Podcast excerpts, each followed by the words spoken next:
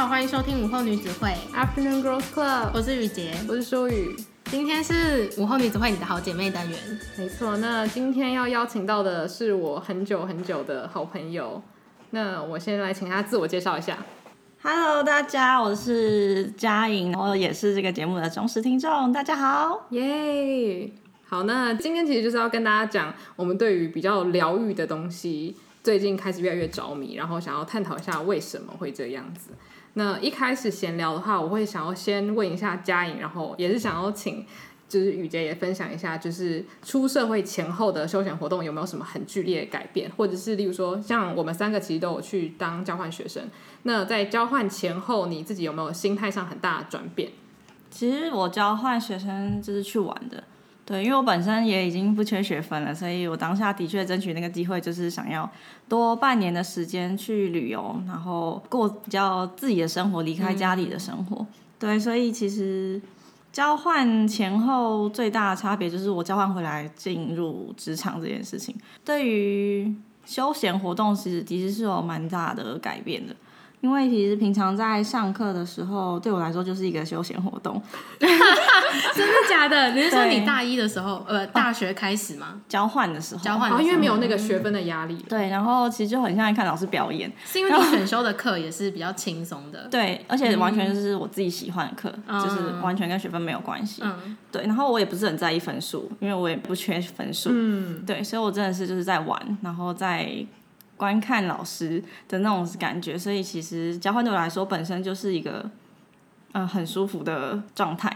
我算是延毕去交换了，对，嗯、所以我其实是慢别人一大步。所以这件事也让我稍微比较焦虑，就是想要赶快步上轨道的那种感觉。所以其实我那时候嗯、呃、没有什么休闲时间，因为我休闲的时候也都还会想工作的事情，嗯、因为总觉得好像要多出一点力才能跟大家一样，只是弥补我这半年的休闲娱乐这样，对。那假如说是以，例如说你大一到大四喜欢做的休闲活动，跟你现在在工作做的休闲活动，你觉得有差吗？就是喜欢做的事情有差吗？差很多。我大学的时候也是很喜欢去看现场的音乐会，就是会有一些独立乐团那种，体力比较好的时候，就会觉得哦，好想要就是亲自到场，就是什么都想要亲亲亲自去。然后就会去比较多那种比较劳累的场合啊，或是很爱社交，就是如果有什么朋友有约，就会很想要去，就是也会有一些夜唱的活动。但是其实出社会之后是其实是完全不想要做这件事，嗯、因为真的你夜唱一次，你可能要躺一个礼拜，然后。你还要工作，然后你就觉得哦，其实工作上面质量也会受到影响，嗯，对，所以就其实不会想要再去做这些事，就变成比较从对外社交改成就是对自己跟自己嗯的沟通，这个比例会提高，比较想要自己跟自己相处，或是跟熟悉的人相处，嗯、对，会变成这样。那雨洁呢？我自己是也是交换的时候。因为交换前都跟家里人住，所以其实说要休闲的话，也是跟朋友出去，不然就是在家看剧。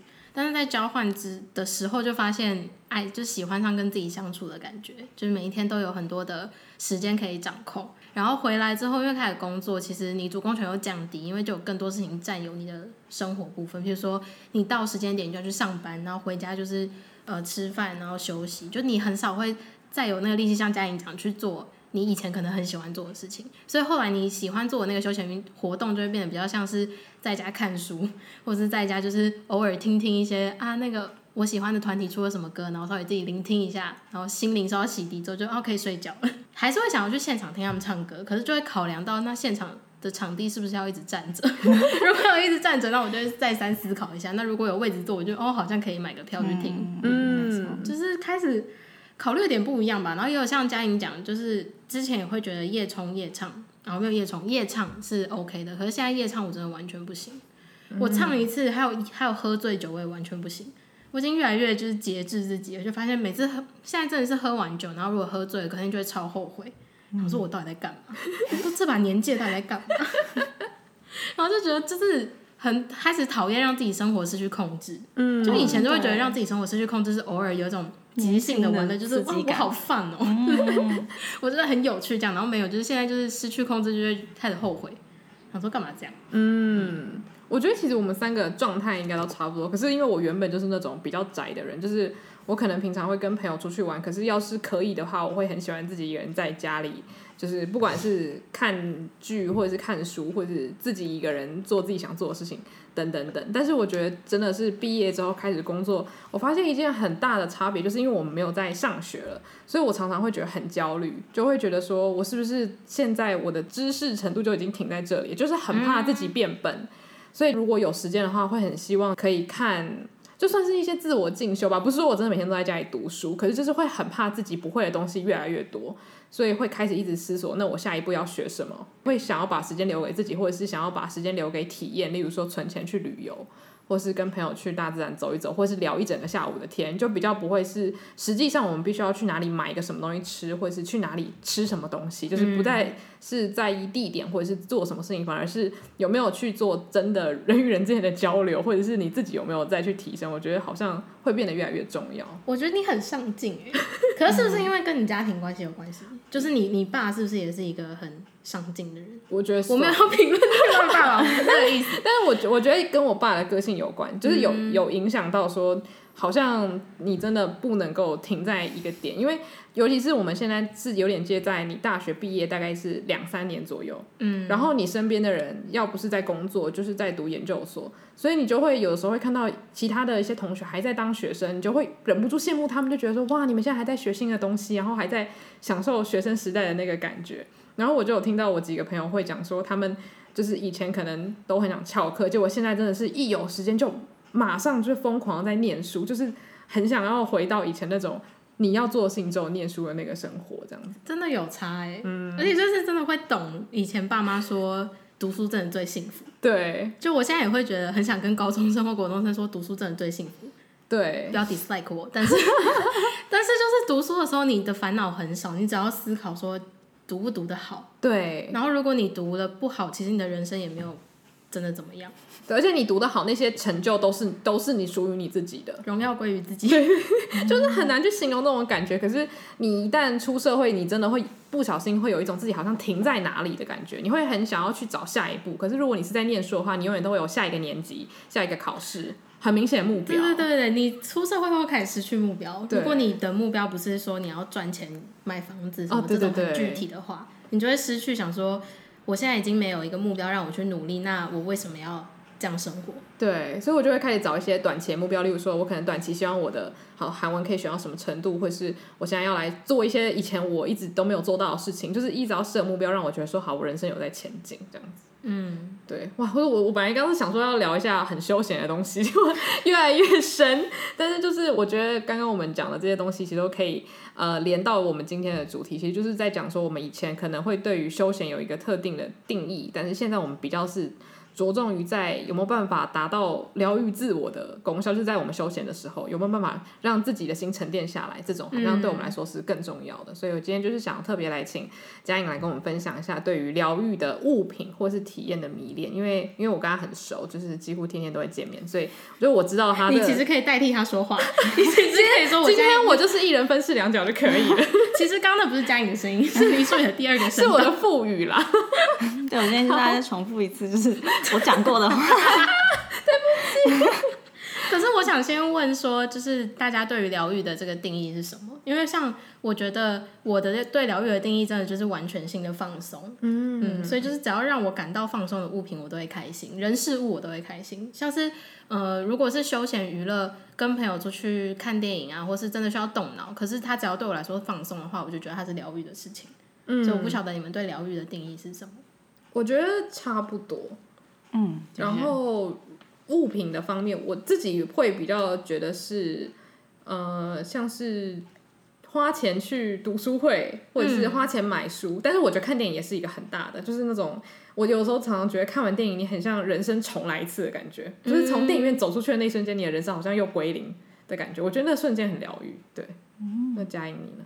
我的话，体验的部分，我会觉得是我不用花太多力气去做，嗯、然后它的回馈是可以让我的身心灵都觉得，嗯、呃，有修复到的感觉，就是感觉可以面对可能比较压有压力的事情，或是比较有焦虑的事情，嗯、就是或者是本身有焦虑的情绪，但是我只要经过这个体验，我就觉得我有力量去扛住这件事情。我觉得，嗯，嗯，我觉得体验部分是这样。那物品的话，我觉得就很本能诶，就是你看到那个东西幸不幸福，嗯、对，就可能是一个很香的味道，或是一个很可爱的东西，毛毛的东西，就会觉得哇，看到就觉得好开心，好喜欢。对，我觉得物品的事情就蛮比较好判断，很本能的事情。嗯，嗯，那你假如说以前买衣服的量跟现在买衣服的量有减少吗？就是你的，例如说你对于物质上的疗愈的定义有改变吗？嗯，有诶，其实。开始会变得很注重于去了解自己心里面最喜欢，然后看到某样东西最快乐的时候，大概是遇到怎样的物件？如果是有只有一点点喜欢，或是嗯、就那一瞬间觉得好想拥有的话，其实就不会真的想要把它带回家。就以前是以量为以量为主啦，因为我以前。嗯，我在上海交换，所以我的淘宝购物车也是没在开玩笑。那我就觉得好可爱，就想买，好可爱，好想买。然后他下单又超快，嗯、就是支付宝付一付，他就会到我家楼下。然后不喜欢的话，我再请他来帮我把东西收走，就非常的方便。所以我也那时候也变得就是很不珍惜东西吧，就觉得嗯，嗯，可能连腰围都没有量，我就买了那一件裙子，所以导致就是有些裙子真的太小，对，然后也不能穿，然后就放在衣橱里面。那现在的话，就是会真的很准确的量住那个腰围，然后想到大概十种它可以穿搭方式，然后觉得它真的是适合我的，就是它是真爱的时候，我才会就是把它带回家。嗯，对，那那时候愿意花的钱就会大概是两千块之类的，就是会愿意再花多一些钱去买买回来，就可能以前会买四件五百块的裙子，那现在就会愿意花一千一两千块去买一件就是我真的很喜欢的东西。嗯，我觉得这是。在注重体验之后，最大的转变之一。嗯嗯，我觉得也算是了解自己的一个成果嘛，就是怦然心动的感觉。对哇，这是跟我们那个物欲那集完全就可以当姐妹集耶。就是他他这个的思考已经不只是怦然心动，而是要真的爱上他。嗯哇，已经要跟他确 确定关系。对，就是牵住他的裙摆，说愿意跟我交往吗？这样，就是以找伴侣的方式。对对对，我觉得对物品要有这种心情。嗯，我们不是什么邪魔歪道。那雨洁，你的疗愈对你来说，疗愈的物品是什么东西？我喜欢很软的毯子。哦，嗯，就是像是我觉得大家应该从小到大都会有一个自己的小贝贝吧？有，那我没有 哎，我还我还嗯，我没有，就是有一个不管是小贝贝或是玩偶，就是你从小陪他就陪着你，然后睡觉的时候可能摸一下会觉得心灵很放松，嗯，或者是香味，我对香味还蛮注重的，就我喜欢买香氛蜡烛，所以。我那时候在美国就真的扛了蛮多蜡烛回来的，这行李真的很重。但是就是闻到香味，自己喜欢的香味，或者是呃，那叫什么啊？除身体那个触感吗？对，就是磨砂膏。哦、嗯，就是我只要身体摸起来滑滑的，我也会觉得很幸福。哦，有点可爱。我觉得我还蛮注重触觉跟香味的。嗯。嗯我觉得香味真的是哎，就是现现在如果说一个香氛蜡烛跟一个眼影盘的话，我是无条件会选择香氛蜡烛。以前的我可能会选眼影盘，你知道我？我真的是一百八十度大转变哎！你真的变很多哎，好奇妙哦！真的，你什么时候改的？你有发现吗？我觉得可能是在快要回美国前，我有就是也没有说大婶。审视，可是我觉得我心里已经知道，对啊，对对对，快要回台湾之前，就我觉得我好像心里有领悟到，说东西真的够用了，就是这些东西，我看着我那一堆化妆品，他们就是在跟我说，你不需要再有更多了。那好，那因为你说回台湾前嘛，所以你是收行李的时候，悟就是领悟到这件事情。嗯。可是你去美国前，你也要收行李，那时候你就没有领悟到这件事吗？没有。那时候，那时候我只是觉得说，我好迫不及待可以买更多东西。因为你去美国的时候也打包超多东西。对，哇！而且就我目前对衣服还是在慢慢，就是还在寻找那个平衡。但是化妆品，我觉得目前已经是我可能还是会买，可是是我什么东西用完了，嗯，或者是我，例如说我觉得这个东西不好用，然后我要找到更好用的。但是比较不会再因为啊这个颜色太可爱，然后我就随便乱买。但是我觉得现在变变成是香氛蜡烛，如果我闻到我很喜欢的味道。或者是香水，我闻到我很喜欢的味道，有时候我就会比较容易失心疯，反而是对于就是无感的那种东西会比较没有办法控制。嗯、然后还有袖珍，我觉得我目前最大的一个死穴就是袖珍小物，就是我家很多袖珍的小东西。对，我很喜欢扭蛋，但是我觉得这就是我自己比较私人的疗愈身心的物品。可是我朋友就会觉得，就家里一堆垃圾。可是就是我真的很喜欢，就是袖珍小东西。所以就如果你真的很喜欢的话，我觉得不管是什么东西都有可能。那我跟你讲，就是前几天我朋友才跟我们坦诚说他很喜欢扭蛋，然后他说那个 北车好像有个歪曲吧，还是哪里？呃、就是他说有一家店是每一个都才三十块。哇，然后有一些就很可爱的小东西，你可以去看 看。直接买吗？还是可以扭？要要扭的。嗯，哇，各位听众，如果想补货的话，就请去台北车站 扭蛋区。好像我就是那种，我只要看到小小的东西或是婴儿照片，我就会觉得无比的幸福。所以就是那些东西，就是我会特别去收集。听众如果有机会看到舒宇的 Instagram，就是不要被他吓到，他真的不是恋童癖，但 他每天会 po 至少两篇婴儿相关的 story。我现在慢慢就觉得说，疗愈身心比较跟物质无关了。当然，香氛蜡烛什么还是要花钱，可是就是那个量会下降，然后值会上升。而且因为香氛蜡烛可以用很久，对，因为你不会每天点。对啊，对啊。嗯，我突然想到，我之前我好像不知道听谁讲，就是他说开始可能出社会后，或是年纪到了之后，就会觉得生活要有一种仪式感。嗯，所以你就会开始更越来越注重自己使用的东西，不管是它的品质还是。呃，完成，譬如说完成晚餐好，你要做晚餐，以前就会觉得随便炒个蛋炒饭就好，可是现在就会希望它是有有一个前菜，然后有吃完前菜主餐，主餐完再甜点，然后最后再来喝一杯酒，嗯、就是那个仪式感。如果这样很完美的结束之后，你就会觉得哇，受到疗愈哦。嗯、我觉得这样很好，有点是你重视自己的生活的感觉，嗯、然后你重视的方式不是觉得说好，我要就是重金买一个什么东西犒赏自己，而是。你日常生活中，你就很重视每一个小小的步骤，让自己感觉很幸福，这样。嗯，对啊。那我们刚刚比较主要是讨论到物质的方面，那我自己很有兴趣的就是在对于媒体摄取方面，我们应该都有很大的改变。至少我知道佳颖有，但是我要让佳颖自己分享。好，好，最大的转变就是我之前其实很喜欢看美妆类的影片，就是。那些知名的 YouTuber 其实是如数家珍，就我那时候可以讲出好多，然后最新的款式、最新的颜色、牌子，我都是追到最新的，可以随时都可以分享那种状态。可是我后来就开始转变之后，其实真的是整个形态都大变，然后我其实就几乎可以把那些美妆 YouTuber 给退掉了，因为我其实基本上根本完全不会看他们的影片。但是就是从以前看影片的一小的可能看十支影片里面可能会有一支就是什么 morning routine 或是 night routine 这种很小影片，可能对很多人来说可能就会觉得是废片。嗯、但我从以前就一直会点这些影片来看，但他们不是大众。但一直到我出社会之后，这个影片就变成我的大宗。我只要看到就是有人要教我他是怎么生活，或是愿意跟我分享，就是他平常生活是怎样的，我就会很开心的把它点开来看。嗯、他们可能就是会拍自己早上起来，就是可能刷牙洗脸，然后处理一些公事，其实也是，其实不会有太大的差异。但是我看的时候就会觉得。好幸福，就是对，就是刚刚讲仪式感，嗯嗯，就是给自己，就是可能敷面膜，然后做早餐的这种影片。现在有很多影片，他们其实就是会把收音做得很好。他们在煮饭的时候会有那种咔咔，就是 ASMR 的那种感觉，锵锵的那种声音，我就觉得哇，好美好，就是早上就是要这样安安静静，然后在这些美好的声音之下开始。嗯，对。然后我就 YouTube 社区的形式又开始转变成就是生活类型。对，然后他们可能也会教我怎么做点小饭啊，做做点菜这样。那我也觉得看了就觉得很幸福，好像有学学习到一些东西。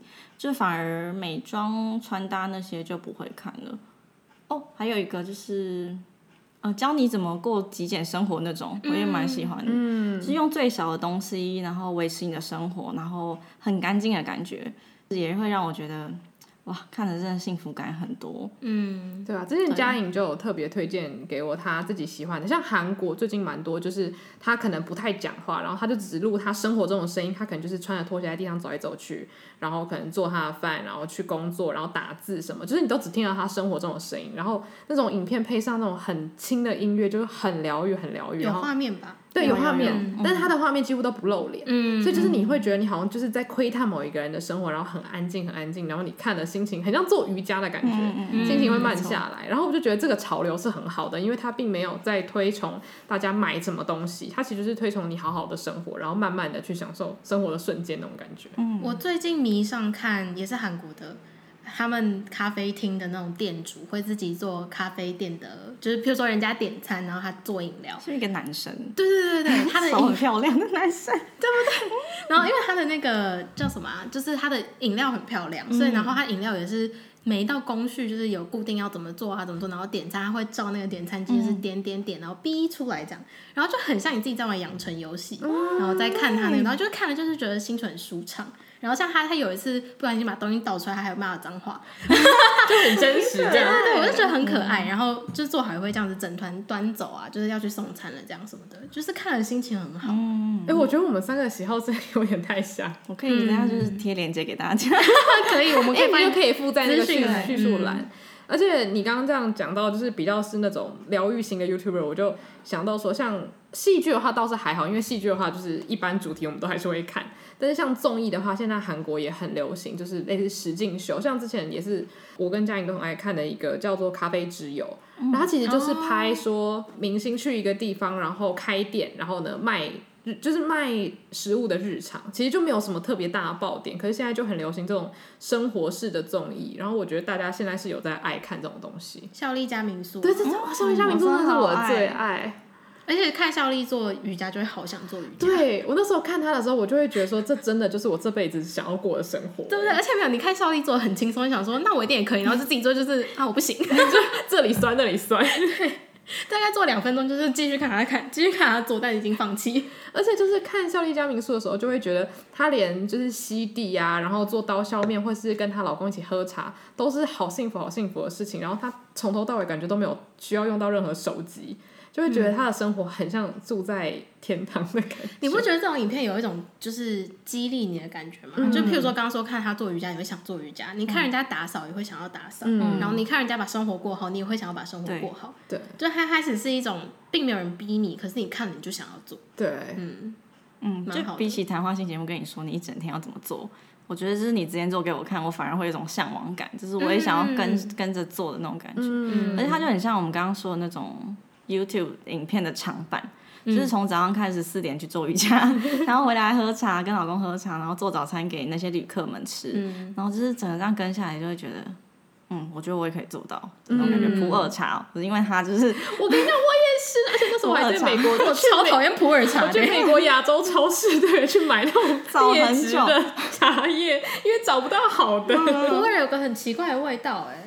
对，它其实就是我个人是觉得它有一个蛮特殊的味道。对对对，嗯、我觉得茶真的很疗 愈。嗯，茶是一个很疗愈的东西。对，而且就是你在泡它的过程，然后还有就是等它凉一点，然后慢慢喝的过程，感觉都是一个享受。对对啊，我记得我看过一个最荒唐的影片，是他教我们怎么做出好喝的，呃，那叫什么伯爵茶？怎么做？整个影片大概三十秒吧。就是他就拿了一杯牛奶放到微波炉加热，然后放茶包，然后再加一点点水。然后加一点蜂蜜，然后就搅一搅，好疯了。但我看完那个，我就我就跟我妈上，哎，前几天我去 Costco，我就说我想买伯爵茶。等一下，所以你还是有被有被烧到？对，但我没有买，因为我现在不喝牛奶了，所以我就想说啊，不加牛奶我就就是茶类。对，想说算了算了，嗯，但是很容易被不那个要煽动。但是我真的觉得很可怕，就是假如说今天李孝利在家。呃，花一个小时慢慢煮苦瓜汤，然后跟她老公一起喝的话，我觉得我那阵子也会迷上苦瓜汤。就是这种疗愈影片真的很有影响力。你不觉得我们从物品的脑粉变成生活的脑粉？对，就以前也是听哪一个 YouTuber 说这个商品好用，你就去买。可是现在是他说我这个这样，我这样生活，我生活变了之后，你就去做。嗯，嗯，但你自己有没有做到也是另外一回事。但我觉得是至少知道该怎么做。嗯，有一个开端吧。对对对，嗯。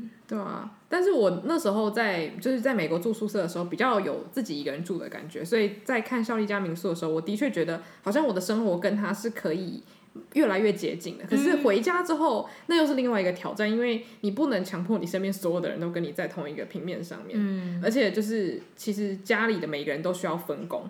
对，所以就是我现在目前还在调那个平衡，但是的确我一直很想要回到就是当初在看孝利家民宿那种心 怦然心对生活怦然心动的感觉。所以你现在对生活没有怦然心动？就是会觉得会有那些时刻在，可是很多时刻都会觉得说啊，马上就要去洗衣服、晾衣服了，然后或是要跟家家人去哪里哪里，就是你的生活有很多还是有很多社交的层面在，嗯，所以就是有的时候你会找不到时间一个人静下来，或者是好好的喝一杯茶。你很快就是手机可能又响了，或者是可能又有谁叫你去干嘛，或者是工作上面有什么事情，就是生活还是比就是影片里面的更复杂。我相信石敬秀的背后也是有很多我们没看到的地方。不过我有点好奇是石敬秀，因为他毕竟是为了就做一个秀，嗯，所以。他们每一天都还是会有点不一样的事情发生，所以他可以有平淡的生活，但是又有不一样的惊喜。可是对我们来说，就像你讲的，如果今天没有任何外面的因素影响你，那你有可能一直都过着很平淡的生活。嗯，你会不会就对这种生活没有了憧憬？这是个好问题，对不对？因为我觉得我们现在会向往这种生活，是因为你本来的生活太忙碌。嗯，那要是你静下来了，你会不会又期待要忙碌？会吧？我自问自答。我个人是觉得我可能会有一点点渴望，可是我可能比较偏向平淡，因为就是我喜欢的休闲活动刚好是比较静态的，睡觉，对，就睡觉好 看书或者看电影，嗯，对对对，或者是跟人聊天，因为我觉得跟人聊天也是可以平淡，但是又有趣，跟朋友聊天，嗯、就可能去朋友家做客，或者是去一个很舒服的地方坐着聊天这样。我觉得理想生活应该是跟聊得来的人住在一起。哦，但又有自己的生活圈吧。好啊，对，这是我的梦想，就是跟那个啊，Friends，生活大爆炸啊，对，生活大爆炸的 里面宅男生活，就是美剧的那些人。对对对，就是我的梦想。哇，好好歪哦。那我们还有什么在媒体上面要讲的东西吗？好像差不多了，对不对？综艺，嗯，因为戏剧方面，我个人是觉得我我的喜好没有变，我还是爱看就是有欧巴那种。嗯，对。哎，那说到体验，所以你现在会想要尝试？譬如说花钱按摩啊，或者是哦哦，叫什么体验型的那个吗？沉浸式体验，沉浸式体验，嗯，对，会比较愿意花这些钱在这些事情上面。因为从交换回来的工作，嗯、其实那段时间适应比较没那么顺利，嗯、就会焦虑感暴增。因为一直很想做好，然后我刚好进去那间公司偏小型，就是我会不知道怎样叫做得好。就是没有办法判断的时候，会让我更焦虑，因为没有方法，就是无所适从的感觉。所以我是从那个时候开始去投入到体验的部分，因为我想要让我就是赶赶快好起来，或是赶快得到平静的感觉。因为我在那之前是一个无忧无虑的人，交换也蛮顺利的。虽然有时候想到就是没工作，还是会一直焦虑到不能睡觉，可是可能就很少数。对，我那时候刚好是有一个朋友找我去做侧拍。就是一个展览的媒体专访的侧拍，然后我就是那个侧拍的人。那天下雨，然后在展览在山上，就在那边听着就是创作者他们的心路历程。那他们每个人，因为他们是创作者，他们其实都是一个都很有自己的想法，然后对未来也是很乐观的，然后不怕面对挑战的，就是乐观启程的那种状况。就是遇到什么事情我就化解它 那种概念。那时候听着他们讲这些。蛮励志的话，然后就下着雨，就那个哒哒哒哒，然后又很就湿湿，然后很舒服的环境，我就突然觉得我好像好了一点，虽然那些焦虑都还在，然后我隔天还是要上班，但我就觉得我好像可以去抗衡，嗯、呃，明天要做的事情，比较负面的事情我都觉得好像都可以承受，就跟你刚刚说那个触触觉的部分也有点像。因为我那时候就是在山上，然后我就是摸到那些树叶，用手去实际上摸到这些大自然的东西，然后也让我平静了很多。就是从那个时候开始想发现，哎，其实对我来说可以疗愈我的东西，好像是大自然的东西，然后要用手去摸到，我才会觉得比较平稳一点。就是可能没办法只只看影片的那种。这是我第一个发现体验之于我很有效的一个。嗯，影响。后来我才开始就是专注于体，就是找寻对自己有利的体验。嗯，对对对，嗯，所以如果说要叫我花钱去体验按摩，或是。嗯，之前不是很流行一个就是很暗的餐厅，嗯，无光晚餐吗？嗯，无光晚餐那种我都会比较愿意，只要我有钱，我就会很愿意去体验。如果那时候状态越差，我就愿意花钱。啊，我懂你。对对对对，就是花钱去逃脱自己日常生活的话。对，如果那东西对可以疗愈我的话，当然就是有时候也会失败，就是花了赔了钱，然后又折兵的那种概念也是有。就是譬如说花钱去了一个很烂、吃的很烂的餐厅，对，或是又花钱跟很不熟的朋友出了远门的那种概念。哦，就是可能你以为你以为是可以，就是大家可以变成好朋友，可是刚好没有成功这样。对，然后你就会就是很累，然后又花了钱，然后隔天又要上班，感觉就在这个过程中，对，很像地狱。就是在这个过程中，你去找对自己好的事情，然后就是会找到出口，这还是很值得投资的事情。对，钱够的话，就跟我们想要旅行是一样的吧？嗯，就是旅行不一定永远都是快乐的事情，或是有的时候可能会很辛苦。对，因为我觉得旅行永远都是这样子，可是大部分的时候，你最后都会觉得，其实仔细想想还是很值得。嗯，对。哦，前几天我看到一个报道，他说是 Klook 做的，台湾是前五名的国家选出来说喜欢自己一个人旅行，嗯、或是不管是做过还是想要做，就是那个人数很高，好酷哦、嗯。所以是我们生活太压抑吗？或者有时候旅伴很奇怪吗？嗯，就会不会是因为我们都生活太群体，所以大家就是偶尔很想要自己抽离？哦。嗯而且对啊，因为我们地方比较小，然后就是比较你你比较难一个人去一个什么地方放空很久，嗯，到处都会是人的感觉。对啊，我就是以前还没去美国的时候就很羡慕美国人，好像假日就可以去一个湖边的小屋，嗯，然后放空心灵什么的。对对对，或者是你走个几步，你就可以到一个无边无际的湖，然后看起来像个海这样子。嗯，对，但是。在台湾是可以，但是你可能到哪里都是情侣在那边看风景。没有，就你一到淡水，然后 到处都是人。对对对对对，就搞得心情更阿杂。对啊，但是我觉得这样子的话，其实也不错啊。就是大家有注意到自己想要一个人旅行，而且现在其实也越来越容易了，不会说真的很危险，蛮多地方都还蛮适合自己一个人去的。嗯，对啊。那刚刚讲完的是关于媒体的选择，还有自己对于体验这件事情越来越愿意花钱。那因为我觉得这些体验都还蛮个人的，就我们都开始喜欢上个人的体验，不会觉得一定要去团体说我们哎、欸、走，我们一起去看夜景，陪你去 看流星。对了，我刚才讲夜景啊，就是大概一群，对不起对不起，就是现在开始不会，因为想要比较少会想要一群人一起去做一件事情。就是不知道这样子的改变会不会对社交啊，或者生活上有什么样子的困难？嗯嗯，我觉得我刚好蛮幸运的是，例如说像我平常最常见面的朋友算是佳莹，对，那他刚好跟我，我觉得我们两个的步调真的还蛮像，就是我们两个就是心灵在成长方面的步调是很像，也也许是因为我们太常见面了，所以很难不像。但是就是当你身边有一个朋友是跟你在同一个线上的时候，你们做什么休闲活动，其实都。都找得到伴，就例如说你想要去哪里，只是看看风景，或者去哪里只是简单吃个饭，或者是不出门，然后就两个人待在彼此的家聊天之类的，就是都可以找到志同道合的伴。但是我的确觉得，当我在改变我生活的重心，例如说我可能比较想要去大自然，或者是我比较想要花时间只是跟朋友好好聊天的时候，我的确可能会觉得，有些朋友可能会发现说，哎，以前我们不是都做这样的行为吗？现在怎么变成这样子了？对，我觉得肯定是会需要一点磨合期，但是我觉得大部分的朋友，其实大家年纪在增长的话，几乎都会比较觉得说，其实真的是人与人之间的相处才是最重要的。那去哪里吃饭其实不是最重要的事情，所以我觉得我可能算是蛮幸运的，就身边的朋友几乎都会蛮注重体验啊，或者是也可以觉得说，啊，一个人旅行真的很棒，不是说大家一定要全部都聚在一起，不会觉得说你想要自己一个人旅游是你想要脱离团体生活的一个象征，这样子，对。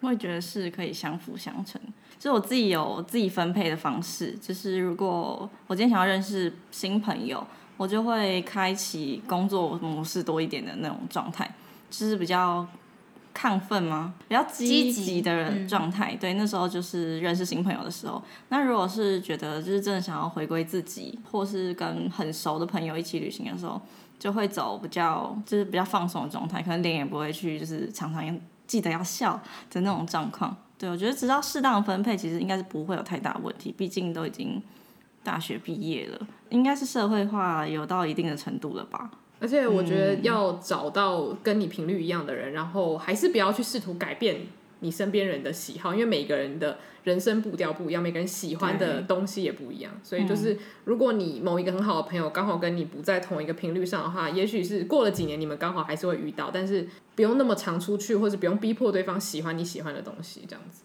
我觉得刚刚嘉颖讲的很好，就是有那个开关这件事情，我觉得蛮重要的，嗯，就是嗯，不是说你的生活跟工作一定要完全分开，但是。你可以自己去决定你现在要用哪一种模式，或是哪样的心情去面对这样的情况下，就是其实你会觉得自己对生活掌控越来越高，嗯，就反而会更放心吗？去做很多事情，然后不会就少一点后悔吧，嗯，不会觉得自己好像太鲁莽或怎么样，就这跟社会化真的蛮有关系的，嗯，因为以前我就会觉得啊，出就是要 social 什么好烦哦，我就不是这种人，可是现在。就是上班之后就觉得 social 它不是一件坏事，嗯，就是它可以带来的好处其实很多。那本来就是我们人本来就有很多不同面，就同时今天只要这个场合是应该 social，那你就放宽心跟大家 social，也不用觉得好像一直自怨自艾说哦我好格格不入或干嘛的。嗯嗯，对，而且很多时候都是你自己在跟自己讲，可能别人也不这么这样想你。对对对，对，不要给自己加太多压力，或者是好像我就是什么样的人，嗯，对吧？因为认识新朋友或者是有多一点的社会生活，我觉得还是很不错的，嗯，因为人毕竟还是社交性的动物，嗯嗯，对啊。而且刚刚佳颖在讲的时候，我就突然想到，他算是我认识的人里面，他性格是很温和的。可是我觉得他很会设界限，就是例如说，他现在觉得他很需要自己的时间，他不会让别人去把这个时间剥夺掉。嗯，就是今天如果他很累，然后你硬要把他约出去。然后他现在没有在他想要的那个 心情的环境里面的话，他非常的会拒绝掉他不想要参加的活动。我讲白一点的话是这样，对。我很同意耶，因为前阵子刚好跟我其中有一个朋友在聊到这件事情，就是因为我我发现我以前是一个呃来者不拒的人，就有人约我就会出去，可是有的时候我心里又是很累，我不想应付，但是我会觉得我还是需要摆出一个就是我很开心的样子，就是很累。然后前阵子我有个朋友，他突然来台北，然后问我说下班后要不要去干嘛，然后我就答应了。可是后来我看到对方很雀跃，但是我没办法达到跟他一样的情绪的时候，我就会开始觉得很烦躁。哦、嗯，就我我没有我没有讨厌他，我也没有讨厌这次的会面，我就只是觉得我好累，我达不到你那个情绪，但你情绪又一直这么高，然后就也也会开始就是厌恶自己，觉得啊早早就不该答应这样，嗯，就是不是对那个人或是对那件事情有什么样不好的想法。只是会觉得自己就不应该答应，就是没有天时地利人和的感觉。对对对对对，嗯，嗯，就是这样勉强自己真的不太好。对啊，嗯，好，所以就像刚刚雨杰跟佳颖就讲到一些比较像是对于呃社交生活他们要怎么去调整心态这部分，然后我觉得其实蛮有启示的，因为照顾好自己其实也是对别人的尊重，就是你注意一下自己的心情，今天是不是跟朋友适不适合跟朋友聊天啊，或者是适不适合跟朋友嗯有饭局之类的，我觉得其实。你也可以让你的聚会气氛更好吧，因为如果你是在你很不想要出门的时候，你勉强自己出门，其实到最后大家的心情都不会开心，你的朋友也会注意到你可能没有平常那么开心的样子。嗯，对，我觉得照顾好自己也是那个叫什么 self love 嘛，反正就是因为大家不是会说啊，你要照顾好自己的心情，你才有能力去爱别人。那我觉得这就是一个很简单的小事情，就是你在你没有准备好的时候，你就先不要把这个时间给别人。我突然觉得艺人真的很辛苦哎，对哦，因为他们永远都要准备好的，对啊，就是为了工作，嗯，对，辛苦了，对啊，嗯，哇，怎么又到到了一个这么难过的地方？因为我刚我刚想到，就突然间觉得，就我前阵子在看那个偶然发现的一天，嗯，然后它里面有一个大主轴，就是他们是漫画人物，然后呃，在被作者画出来的时候，他们就是有一定要走的剧情，然后没有他们自己是自由意识，然后他在里面就称为就是在如果是作者画剧情的话，那些人就是在舞台上。然后我就突然间觉得说，对啊，就是好多时候我们生活中都是在舞台上的感觉，嗯，然后你不能就是把你不要在舞台上的那个情况被别人看到，对，嗯，对，我觉得经营自己的概念，对。对对对对，只是不会唱不会跳，另类的表演。是什么呢？嗯，就是我我觉得我们日常生活都已经有这样子的感觉，那对艺人来说就是另外一层的压力再加上去。这这是告诉我们说，真的要让艺人休息。对对，而且你看，就是他就算他没有上节目，他平常走在路上也会被别人评论。对啊，我觉得这是私生活，不要去窥探他们的私生活。嗯，对吧？他们的就是能够给自己的时间已经少的很可怜了，就不要再去剥夺他们那一点点的自由。太辛苦了啦。对啊，哇。我们要好好爱他们，没错。哎，而且补充一下，我觉得追星也蛮疗愈的，但是可能会花很多钱。你觉得追星疗愈的点是什么？嗯、我觉得追星啊，我觉得追星疗愈的点有点像是我看李孝利的《孝利家民宿》那种感觉，就是如果我看到我喜欢的明星，他们呃，不管是在舞台上或是私底下，就是他们可能跟我年纪相仿，可是他们却做着我觉得非常不可思议的工作。看到他们挑战自己的话，我就会觉得自己是不是也可以做点不一样的事情。或者是也学一些不一样的东西，就是跟他们一样，一直都在往前走的感觉。再加上，因为我喜欢的偶像都是比较偏好笑的，所以就是看着他们，我是就会发自内心的笑。我就是真的是看完很多东西之后，我就会觉得说，我真的是可以暂时的把烦恼抛到一边。其实有点像是运动的感觉。哦，对，就是就是跟我去健身房玩的感觉一样，很像洗完一场热水澡，就是会觉得说，好，我明天又是可以全新的一天。所以我觉得其实追星，很多人都说追星浪费时间。可是如果你从追星得到就真的是发自内心的快乐，那我觉得是再再多钱也换不来的啊。就只要你追星不是迷恋他的人，对，就是不是说我现在就是要去 shower 把它偷回家之类的，嗯、不要这么疯狂的话，我个人是觉得没什么关系。嗯，对啊。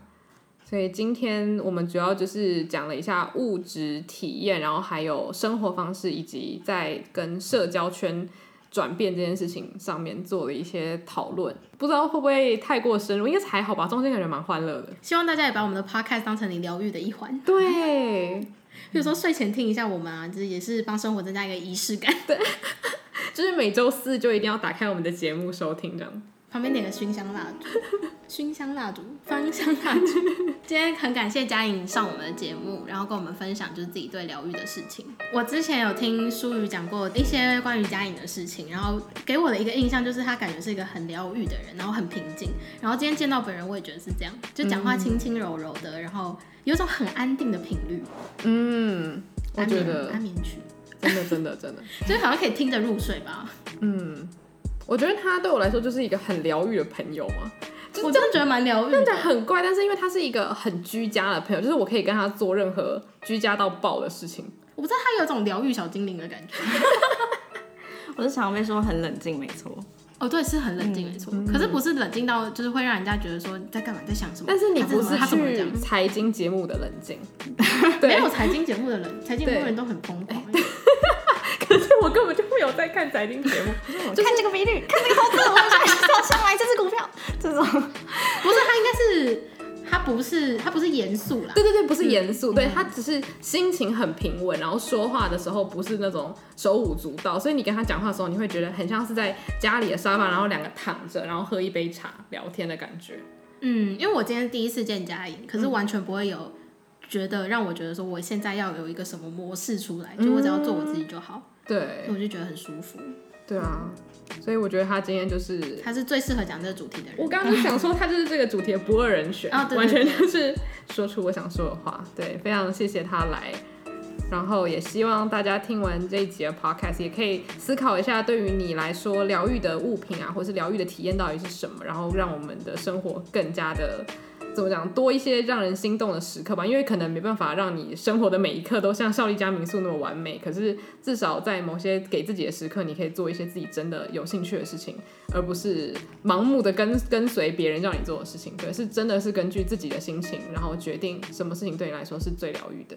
嗯，我们就很爱找小确幸啊。对，嗯、就是小确幸、啊，因为大确幸找不到，所以就找小确幸吧。与其买房子，不如嗯，买房才要背房贷。对，啊，不如听我们的 podcast。我们不用钱，很划算。每一集都这样结尾好吗？